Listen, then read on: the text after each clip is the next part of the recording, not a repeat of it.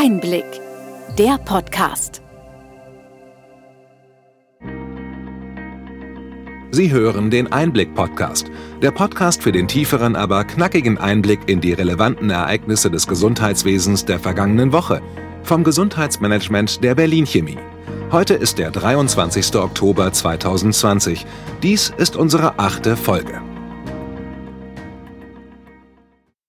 Welche Themen stehen diese Woche im Mittelpunkt? Wir schauen diese Woche auf die Corona-Fallzahlen, die Regelungen zur telefonischen Krankschreibung und zur neuen Teststrategie, die für Praxen wichtig sind.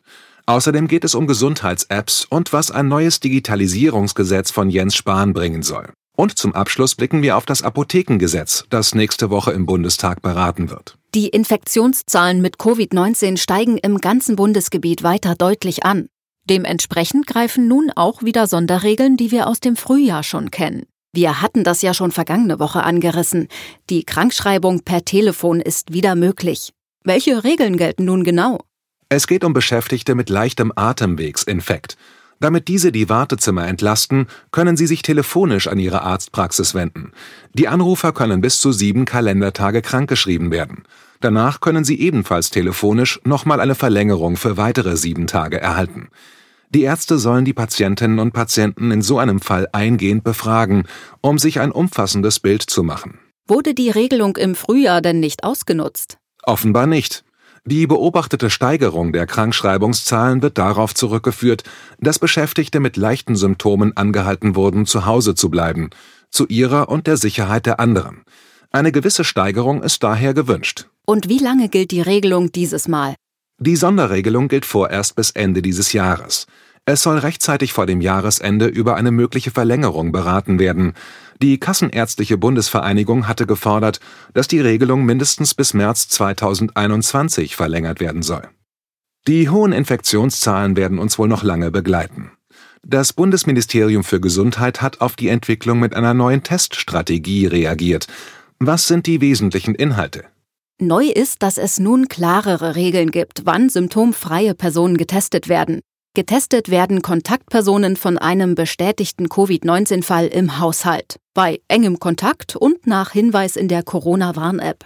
Innerhalb von Einrichtungen des Gesundheitswesens werden generell Neuaufnahmen getestet, auch bei ambulanten Maßnahmen. Bei einem Ausbruch von SARS-CoV-2 werden außerdem alle Patienten und das Personal vorzugsweise mittels PCR getestet. Und wie oft wird getestet? Einmal plus eine Wiederholung. Für regelmäßige Testungen ohne einen vorliegenden Covid-Fall werden im Rahmen der bestehenden Hygienekonzepte Antigentests empfohlen. Außerdem haben Einreisende aus Risikogebieten weiterhin Anspruch auf den PCR-Test. Dankenswerterweise hat das BMG die nationale Teststrategie auch als Grafik dargestellt. Hier können alle Details übersichtlich nachgeschaut werden.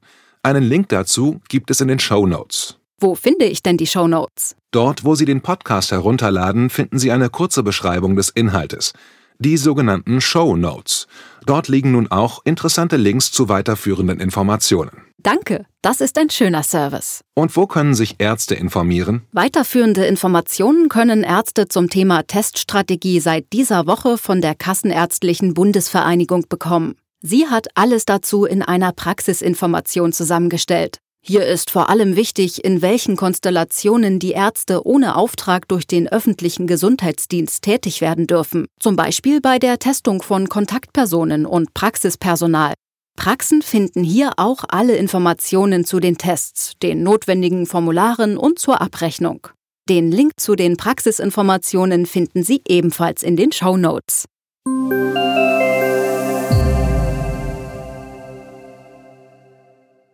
Seit dieser Woche hat die Corona-Warn-App neue Funktionen. Welche sind das? Zum einen geht es um Krankheitssymptome. Die positiv Getesteten können sie freiwillig in eine Art Tagebuch eintragen und den Forschern zugänglich machen. Das Robert Koch Institut erwartet, dass die Warnung von Kontakten präziser werden kann, wenn man mehr darüber weiß, welche Anzeichen wann und wie lange auftreten. So kann man die Phase, in der die Infizierten andere anstecken können, genauer eingrenzen. Außerdem funktioniert die App nun über die Grenzen Deutschlands hinaus in weiteren europäischen Ländern. Das Gesundheitsministerium arbeitet unterdessen schon am nächsten Digitalisierungsgesetz.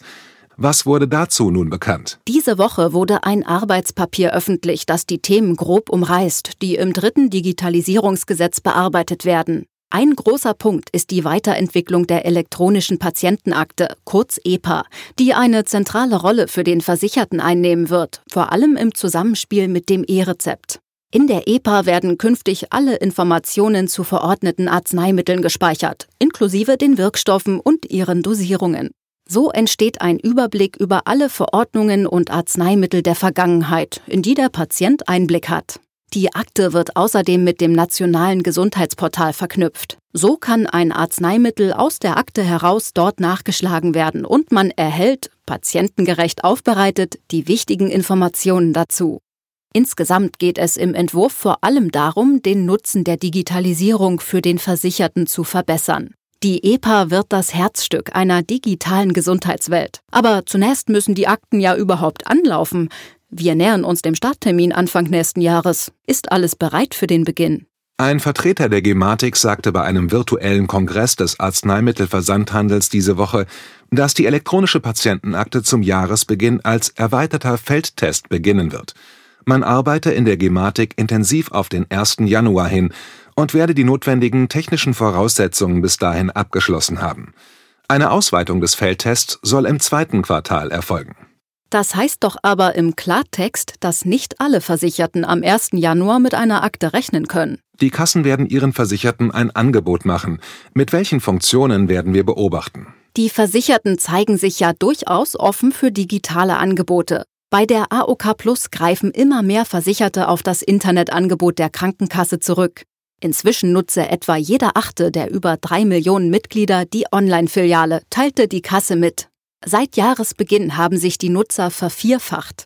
In der Online-Filiale können die Versicherten über ein persönliches Postfach mit der Krankenkasse kommunizieren. Am häufigsten genutzt wird das Hochladen von Arbeitsunfähigkeitsbescheinigungen. Aber auch Kinderkrankengeld oder andere Erstattungen werden oft auf diesem Weg beantragt. Fast die Hälfte der Nutzerinnen und Nutzer dieses Services sind Versicherte unter 35. Aber es gäbe laut AOK Plus auch mehrere tausend Versicherte über 75, die die Online-Filiale besuchen.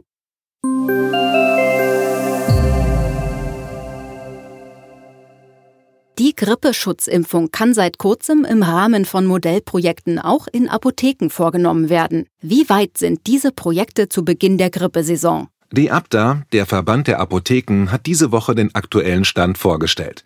Erste Grippeschutzimpfungen gab es in teilnehmenden Apotheken im Saarland und in Nordrhein. Weitere Bundesländer sollen demnächst dazukommen. Diese Apotheken haben eine dafür ausgearbeitete Fortbildung absolviert und sind Vertragspartner in Modellprojekten mit Krankenkassen.